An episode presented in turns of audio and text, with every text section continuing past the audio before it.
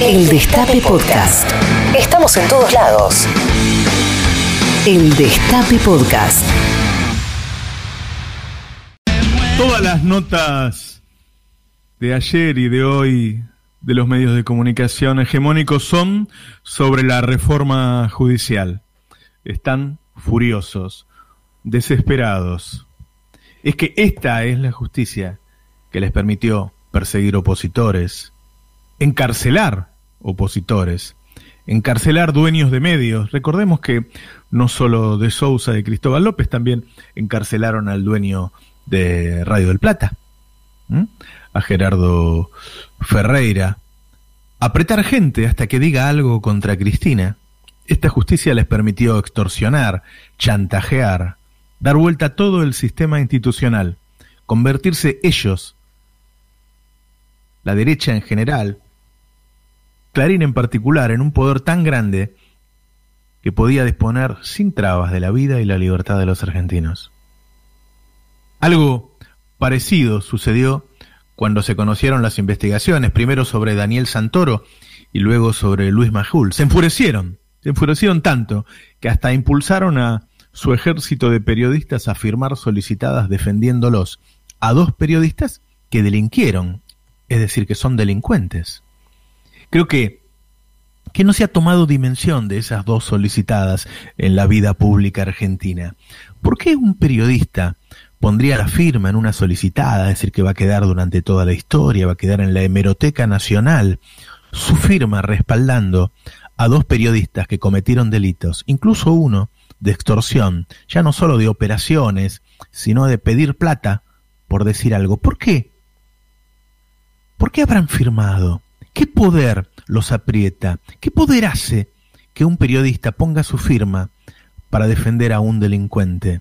Pero esas dos son los dos temas que les inquietan, la justicia y los medios. Ahí es cuando se vuelven locos. ¿eh? La justicia y la prensa es porque son las dos patas del lofer. Es decir, las dos patas de la base de su poder, de su poder sobre los argentinos. Ahí es cuando se desesperan.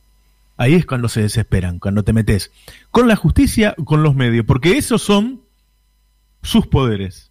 Los poderes políticos son el Ejecutivo y el Congreso. Ellos se adueñaron de este tercer poder, de la justicia. ¿Quién tiene más poder sobre la justicia que Clarín, que logró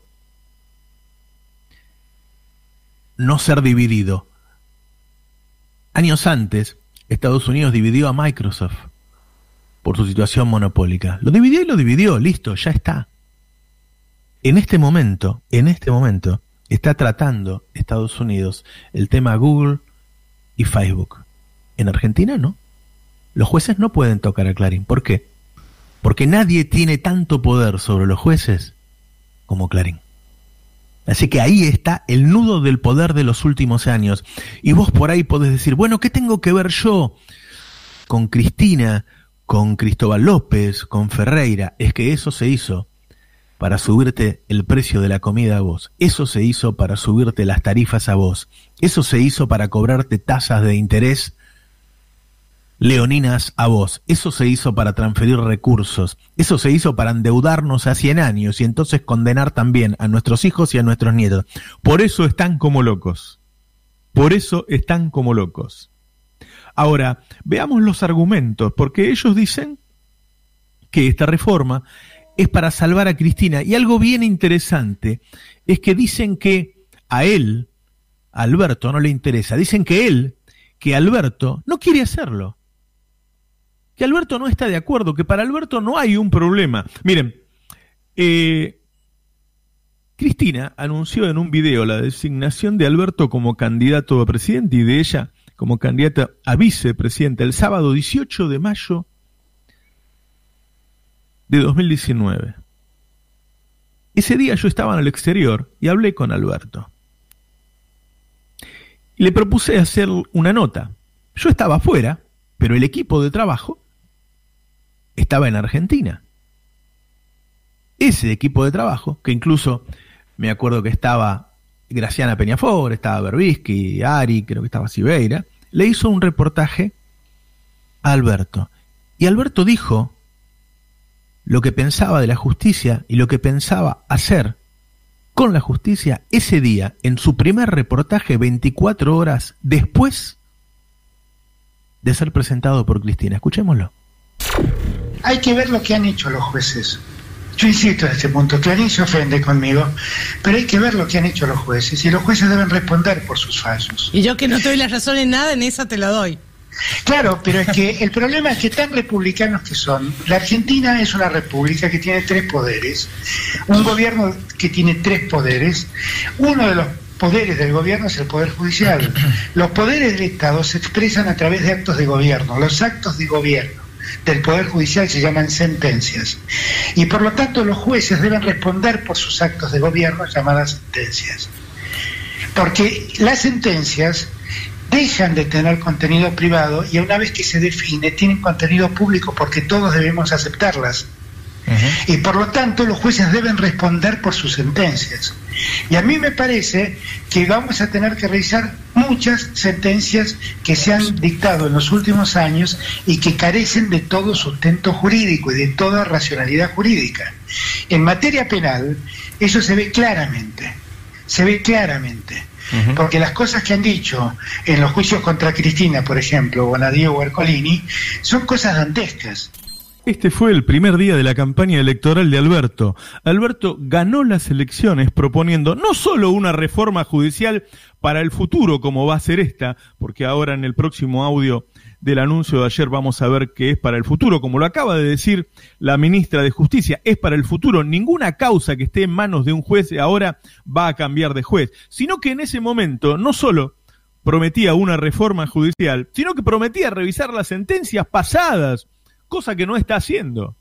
Es decir, el presidente de la Nación, el primer día de su campaña, prometió una reforma judicial. Él, no Cristina. Él, no Cristina. Tiene la legitimidad, por lo tanto, de hacer esa reforma judicial, porque fue votado para hacer las cosas que prometió en la campaña. Porque aunque esté de modé hacer una campaña diciendo lo que realmente vas a hacer, aunque la moda sea decir una cosa y hacer la otra, decir que vamos a vivir mejor y después decirte que vivíamos demasiado bien, la legitimidad democrática dice que tenés que hacer las cosas que prometiste y para las cuales fuiste votado. Bueno, Alberto fue votado para eso y lo dijo desde el primer día. Así que no solo es mentira que esta es una reforma de Cristina, esta es una reforma de Alberto, sino que además esto no influye en el futuro de Cristina, porque Alberto ayer aclaró, y, el, quien lea el proyecto lo puede verificar, que esto no va a modificar ninguna causa vigente. Escuchémoslo. Para que nadie siembre dudas, es necesario dejar expresamente aclarado que la conformación de esta nueva estructura judicial en nada afecta al principio del juez natural. La totalidad de las investigaciones y juicios en curso quedarán bajo la jurisdicción de los jueces, juezas o tribunales orales que actualmente las estén tramitando. Es decir, las dos cosas están claras que este es un proyecto de Alberto y que esto no modifica en nada la situación judicial de Cristina. De acá en más, sabiendo todo esto, todo lo que diga un periodista en cualquier medio va a ser una mentira y él sabe que te está mintiendo. Esos mismos tipos que firmaron una solicitada, que son quizá rehenes de algún poder que hace que se comporten de esa manera, te van a estar mintiendo. Con Lofer no hay país, no hay paz, no hay cura para la pandemia, no hay empleo.